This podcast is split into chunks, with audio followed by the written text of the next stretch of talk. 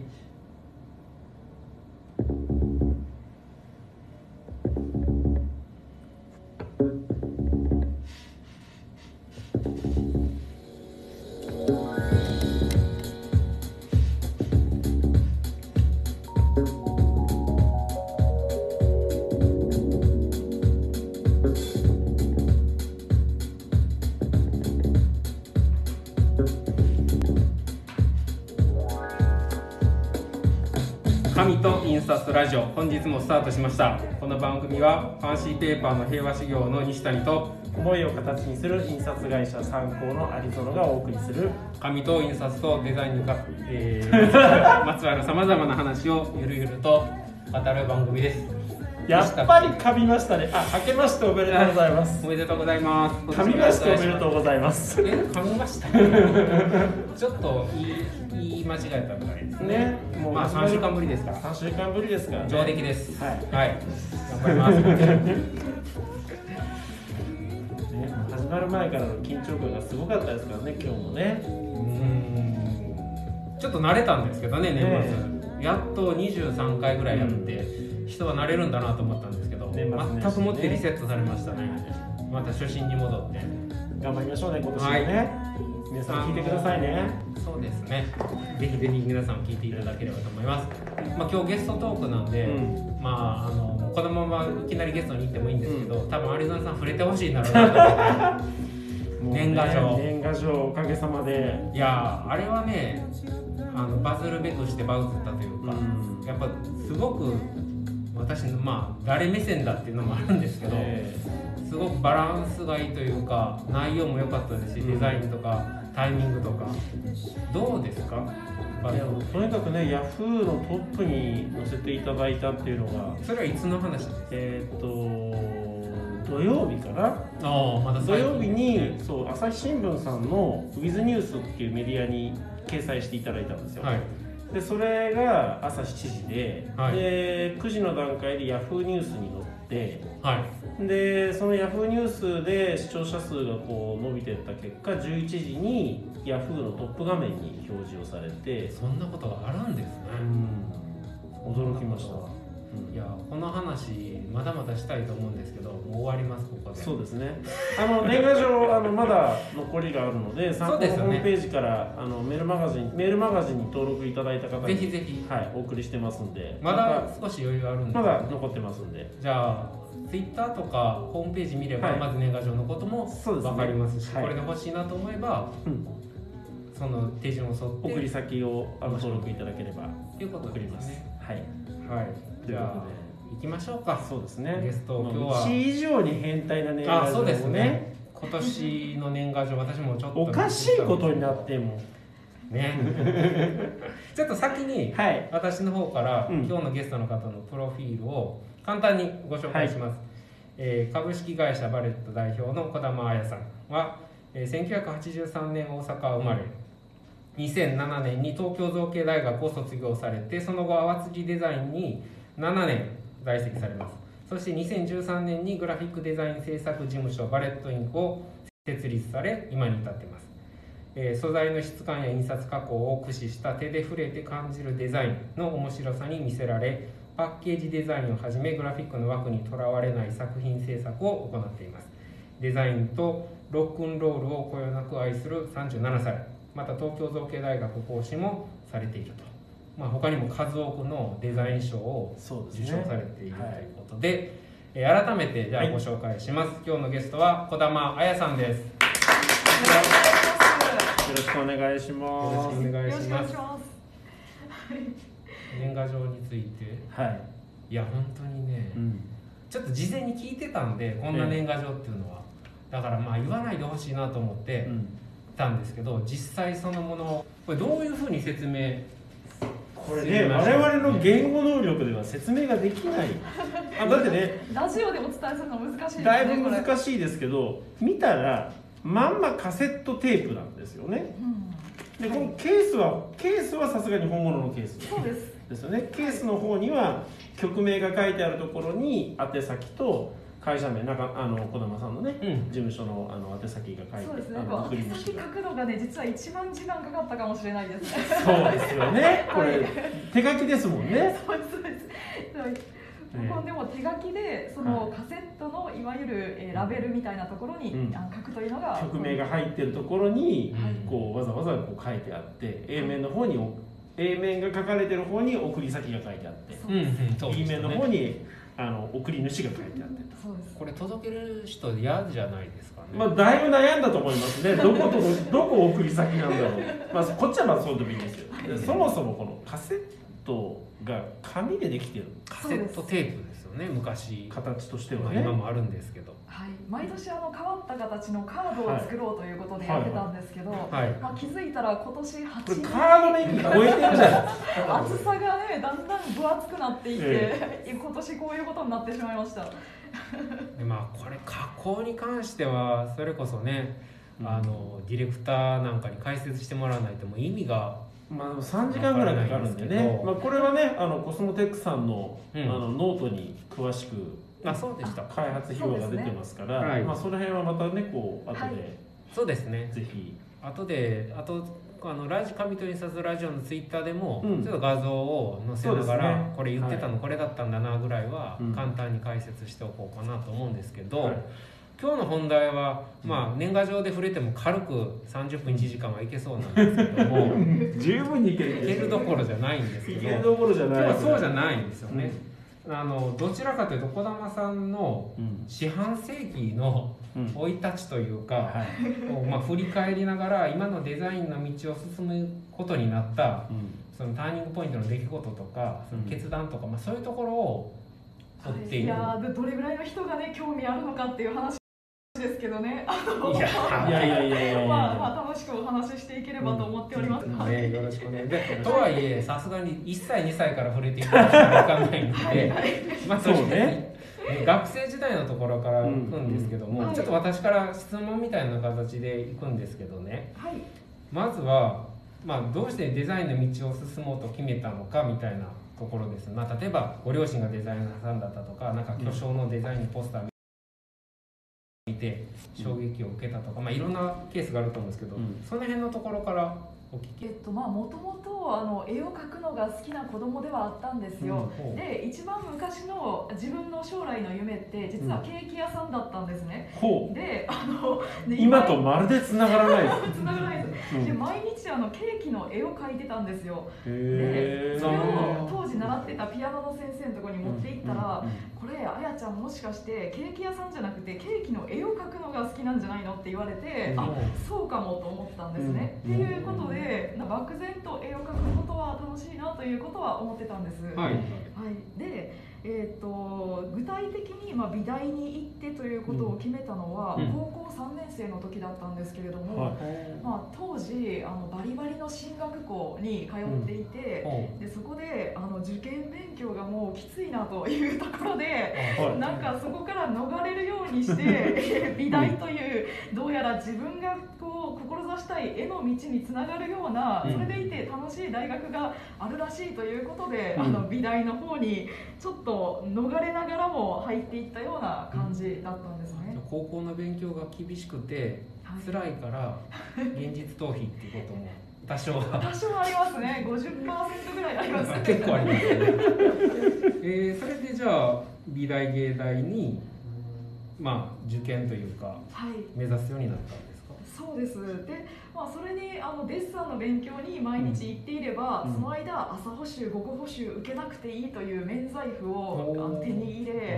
まあー毎日受験勉強してたんですけど、はいはいまあ、あのそこから大学に入った後に、うん。まあ、ようやく、まあ、デザインっていうのは、まあ、こういうものなんだっていうことを、そこから理解していったような感じです。じゃあむしろ大学に入ってからデザインに開花したって感じそうですね。あの予備校にいた時もあのなんというか亀倉優作さんのポスターとかああいうものを見てかっこいいなっていうのはあったんですけれども、うん。まあ、なんかもっと広いデザインの世界っていうのは広がってるんだっていうことを具体的に知ったのは大学に入ってからでした、うん。私の場合は。なんで遅かったと思います。あーまあそうですよね、まあ、場合によってはその受験の時からいろいろ見たり聞いたりしながらこのデザイナーさんに憧れてみたいな方もいらっしゃると思うんですけどどちらかというとじゃあ大学に入ってからじゃあもうこの道で行こうっていうふうに思ったのもその大学生に入ってからそうですね。いやそれがですね実はそこであの、うん。ズバッとこの道で行こうってなったって言えたらかっこいいんですけど、そうではなくてもうそこからも、まあ、大学に入ったら自分より上手い人がたくさんいるわけですよ。であもうこれ自分向いてないわというふうに思う時期に入るわけなんですね。で、まあ、就職活動なんかもあのそこから迷いながらもう自分はシステムエンジニアの道に行った方がいいんじゃないか学校から、はいえっと、で美大に行って、システムエンジニアって、はい。まるで繋がらなないいですよね。ね。はい、そうです。はだからまたそこで、まあ、自分が向いてる方がわからなくなって迷っていたんですけれども、まあでもあのーそうですね、その。えー就職活動の時にはい。いろんな迷っていろんなジャンルの会社を受けた中で、うん。えそうですね三年4年生のはい。そのギリギリの時期になってやっぱり自分は色とか形とかを追求するデザインの道に行かせていただいてそこで勉強できればいいなというふうに思って、まあ、あの結構際になってからです際になってからです。はい。えー。じゃあシステムエンジニアとかを受けてた会社は受かってたりはしなかったんですか実はねそういくつかね泣いていただいて結構急転換なここでターニングポイントと決断が出てきたわけです、そうなんです。はい。いや本当に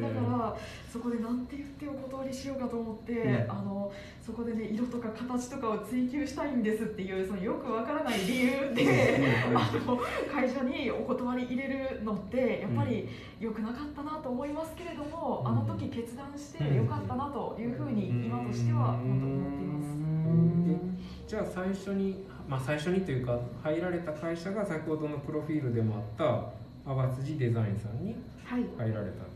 そうです。あの当時「デザインノート」という雑誌のあの最後の方に求人の情報が載っていて、はい。そこであの応募してポートフォリオを持って行って、ああ応募されてたんですね、はい、でまあそんなフラフラしてる私だったんですけれどもあのありがたいことに拾っていただいてという感覚です本当に、おはい、でいろんなことを勉強させていただきました。ですってちょっと想像してたのと違いますね。ね、そのやっぱり今いろんな受賞歴とか見たら本当にもう花形のデザイナーさんじゃないですか、なんかもうね若い頃からもうもうなんかう、こうピシッとこうその道で来たっていううん。イメージでいましたけど、うん、大学受験逃避大学受験通りか そういう言い方したらねあれなんですけど、しかもねまた今度就職逃避って システムエンジニアエンジニアになってた可能性だって十分まあもしシステムエンジニアになってたらめっちゃ綺麗なコード書いてたかもしれないですよね。めちゃめちゃレイアウトにこだわった何かなんか作ってて作ったかたかもしれないでですすよね。あじゃあ次のステップは、じゃあ淡辻デザインさん時代の話なんですけど、はい。えっとまあなんかデザイン事務所さんっていうと厳しかったとかなんかそんなイメージがあるんですけど実際あそもそもどれぐらいの大きさのデザイン事務所さんなんですか？そうですね、えー、とまず、えー、とボスが、まあ、あの淡辻美沙さんと真木さんと2人のボスがいましてほでその下で、えー社員が7人私の時はいたと思うんですが、うはい。まあ、全部で9人のデザイン事務所だったんですね。デザイン事務所さんとしては大きい方ですね。はい、そうですね。えー。えズバリ結構厳しかったりするんですか？そうですね。あの本当に厳しい時は厳しく、うん。でもあの遊ぶ時は全力でやるっていうことを教えていただいたようなあのところででまたあのご飯をちゃんと食べることの大切さっていうのも教えていただきました。ちゃんとた食べることの大切さ。どういうことでしょ必ずですね夕食の時間はあの早苗さんって言ってそのお二人のボスのお母さんが、あの毎日ご飯を作ってくださっていたんですね。うでそれを大鍋のシチューなんかを、うん。あの机の真ん中に置いて、はい。それを皆さんのところにこうみんな全,、うん。全員分よそってですね。で必ず時間になったらもうご飯を食べる時間として仕事は一旦中断してお食べる時は食べるっていうことをしっかりやるような会社だったんですうんけれども、夜ご飯の話ですそうです夜ご飯です、なんかそういうところであのなんていうんですかねそれまで大学生の時に、まあ、自堕落な生活をしながらとりあえず作品をちゃんと作ってればいいやみたいななんかそういう感じだったのがやっぱりなんか日常生活とかそういうこともちゃんとやった上でのデザインだなとかなんか人間としていろいろと大事なことを教えていただいたなという感じがあります。えー、じゃあそのさっきのシチューの話が出てきたじゃないですか。シチューの、はい、例えば何でしょう。お皿の並べ方とか食べ方とか、はい、そういう全般のことに対しても何かこう言われたりしたんですか？そうですね。なんか例えばなんですけどもその早苗さんがそのシチュー作ってくださる時って必ずその人数分9人なんで、はい、9人分のその例えばじゃがいもだったりとかお肉だったりとかの量がちゃんと考えられて作られているんですね、でそれをもう私最初入った当初もうどうしようもないあれだったんで あの肉が多い人とかじゃがいもが23個入ってる器があったりとか、うん、その気にせずにやってたんですけど、うん、まあ、それで一回あのいやもうちゃんとそれあの数が決まってるからそういうのをちゃんと見て、うん、その作った人のことを考えてよそわないとダメだよっていうことを言われまして、でもそういうところにやっぱり大事なことがあるなと思ったんですよね。そういう厳しさなんですね。ああなるほど。じゃあまあ気を使うとかそうですね。心遣いとかそういうことも、デザインのことプラスアルファ、めちゃくちゃディレクターがうなずかれてます、ね、首取れそうなぐらいうなずいてますからね。なるほどね。えそれ以外ではあれですか？なんかいい経験したとかそのミサさんマキさんでしたっけ、はい、から教えてもらったことっていうのはあるんですか？そうですね。あのデザインのことは日常の仕事の中でもちろんというところなんですけれども、うん、なんかそういう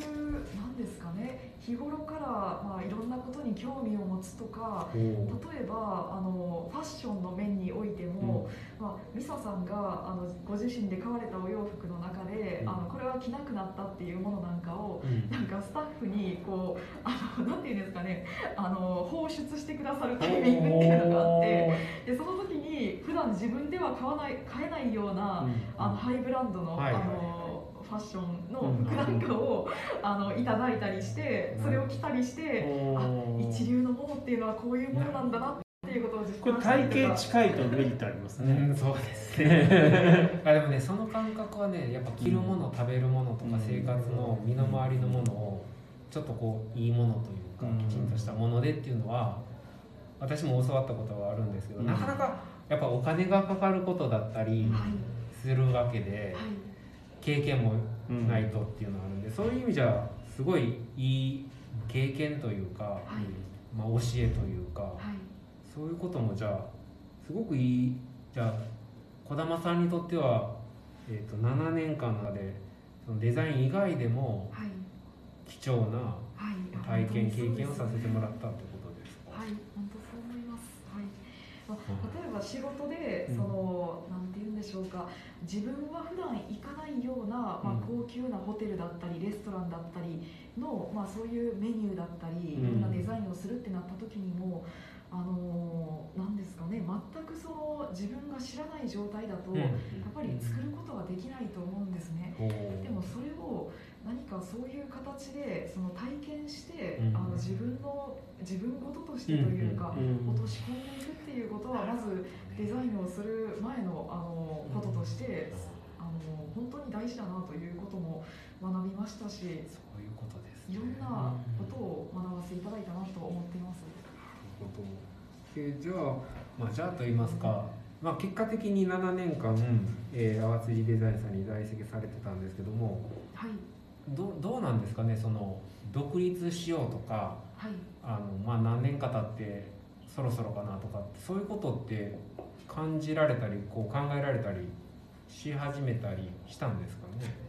そうですね。あの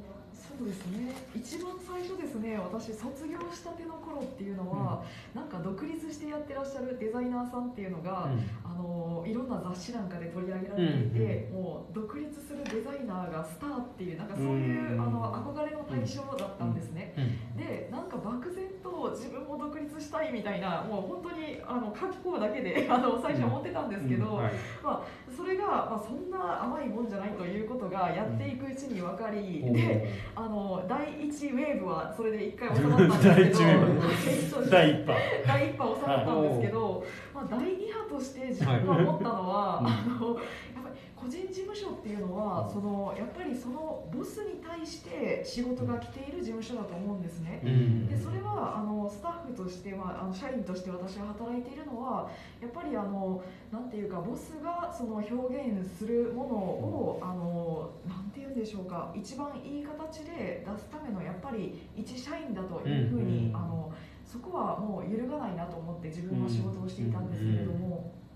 そこであのだんだんこういろんなことができるようになってくると、うんそうあ自分だったらこうするなとかですねそういうことがほどね。いろいろ芽生えてきたりもして、はいはい。ただそれをこのあの淡辻デザインという場であの自己主張するのは絶対に違うなと思っていたんですね、うんうんやりたいんだったらそれは自分の責任でやらないとダメだなと思ったんです、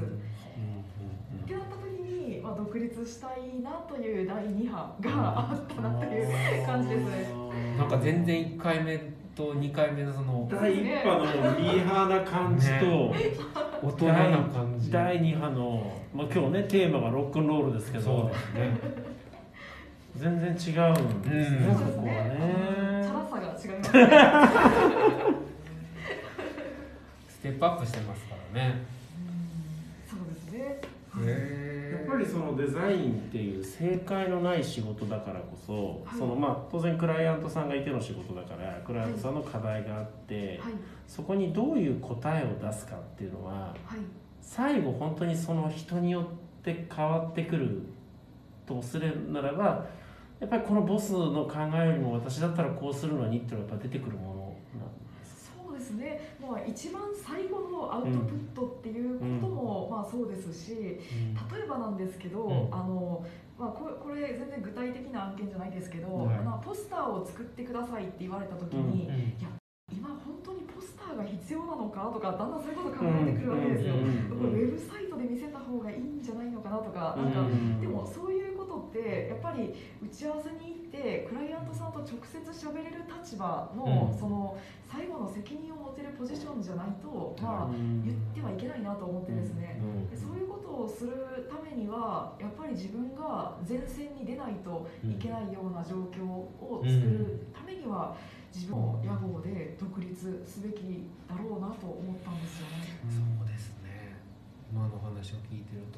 じゃあ後半の方になってくるとまあやっぱりとはいえ長くこうお勤めされると結構重要なポジションにもなってくるからすぐにじゃあ今日言って明日辞めますみたいな、まあ、そこまでじゃなくてもすぐには辞められないと思うんですけど、はい。まあ、あるタイミングを見ながらじゃああの独立しますってことは伝えられたってことですね。あそうですね。なんかまあ徐々にあの、そういうことを思ってまだそんなに具体的な自分の中でも固まってなかった時から、なんかいずれ30歳ぐらいになったら独立しようかなと思ってるんですみたいなことをどれぐらいかな27とかぐらいから周到に。大事ですだいぶ3年間かけてってだいぶ戦略的ですよ。小出しにしてたような気がしますね。あいやでもね別に全てじゃないです。でもそこうん。であの例えばミサさん、マキさんはそれに対してどういうふうになんかおっしゃるかなとか、うん。なんかうんそこでなんかお話をちょっと聞いてみたいとかうん。してみたいなっていうこともありでの小出しですね。うん。いやまあでもその辺もね心遣いとかを学ばれてる中での呼吸でね、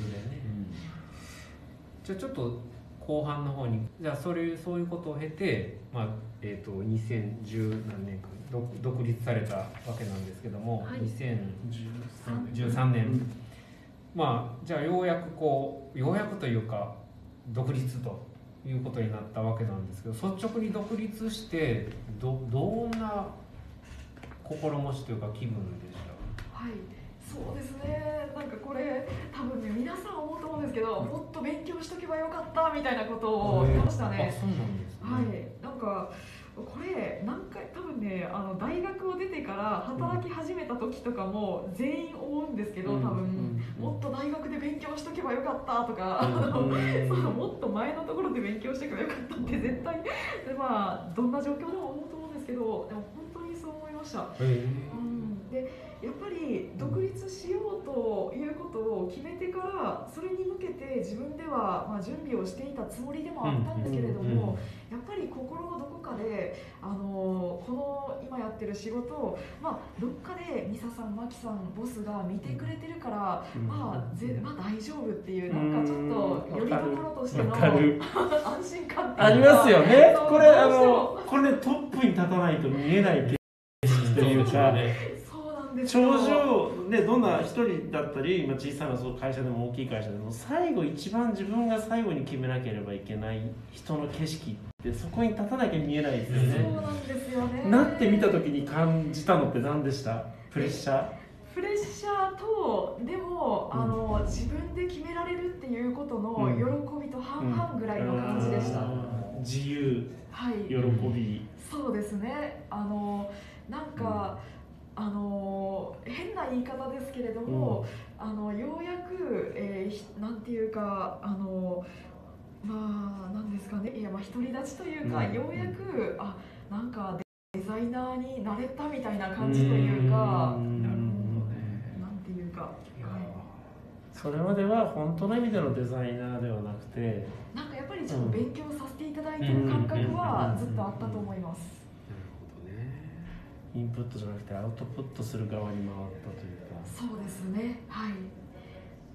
もうなんかもう外で聞いてた俺いいね100回ぐらい押してるんで今の話。そうですか、まあ確かに私なんてね勤めてるからその辺の真のところっていうのはやっぱ分からないというかうん。分かってるつもりでもちょっと違うのかもしれないですけどね、まあでもその分もちろん、まあ、リスクっていう言い方も変ですけど、まあでもリスクというか自由とリスクっていうのはやっぱついてくるもんですもんね。そうですね。責任といいますか、そうですね。うん。でもそれがあるからこそ、まあ、100%自分でやったことが返ってきてるっていうのはうん。シンプルに分かりやすいことでもあってうん。それはもう自分でその次の一手をどう打つかっていうことを考えることもできるとは思うんですね。いやーこれ深いと聞きたいんですねけど、もう最後にそしたらだいぶ外がちょっと騒がしくなってますけどね。大丈夫なんですかねちょっと。で一つだけ、ええ。あの今後のところというか、うん。これからの、まあ、児玉さんというかバレットさんのこれからになってしまうんですけども、はい。どんなことを？そうですね。なんかでもあのーそうですね。大学にいた時に私秋田寛さんのあのゼゼミにいたんですけれども、うん。その時に言われたことを今思い出して、えーなんかまあその時にやりたいことを全力でやったらいいんだっていうことをうん。おっしゃってたんですね。いいこと。だからりこう未来あの10年後20年後こうなっていこうっていうことももちろん大事なんですけれども、まあ、今興味ある、まあ、今できることを全力でやってやり続けていきたいなという気持ちではおります。なるほどね。重い言葉っていうか。今できることを全部ね。うん。頑張りましょう。私も自分に今言い聞かせました、もう今拍手がいっぱい飛んできましたはい、ということでまだまだねお話をお聞きしたかったんですけども、ちょっと時間が迫ってきたので、えー今日の、えーゲスト、えー、小田真彩さんのトークはこれで終わりにしたいと思います。どうもありがとうございました。なんか独立する自由というかね。うん、ちょっと私にはね、でも本当僕ねやっぱね責任と引き換えに手に入れられる自由みたいのはあるなっていうふうに思うんですねその域に達したいですけどね。じゃあ独立しちゃいますか西谷さんどうどうでしょうね。誰を探したのか。来週は？来週は何でしたっけ来週？もうあそうそうそう。どうの？明日ああそう明日明先に明日の話明日私、にうんえっと、日テレの「笑ってこらえてうん」に神マニアでなんかちょこっと出るかもしれないんで夜の8時。8時から、うん。じゃあ皆さん日テレを、はい私はチェックということで。見るかどうかちょっとわからないですけど。はい、とといこで。いううこととではい。来週はどうの印刷の真っ最中なので、はい。その辺の話と、えっと、年年賀状そうですね。話を触れたいと思います。ということで。はい、えーでは今日はこれで終わりにしたいと思います、えー今日もお聞きくださりましてありがとうございました。この番組はファンシーペーパーの平和指導の西谷と思いを形にする印刷会社参考のアリゾナがお送りしました。はいではまた来週。さようなら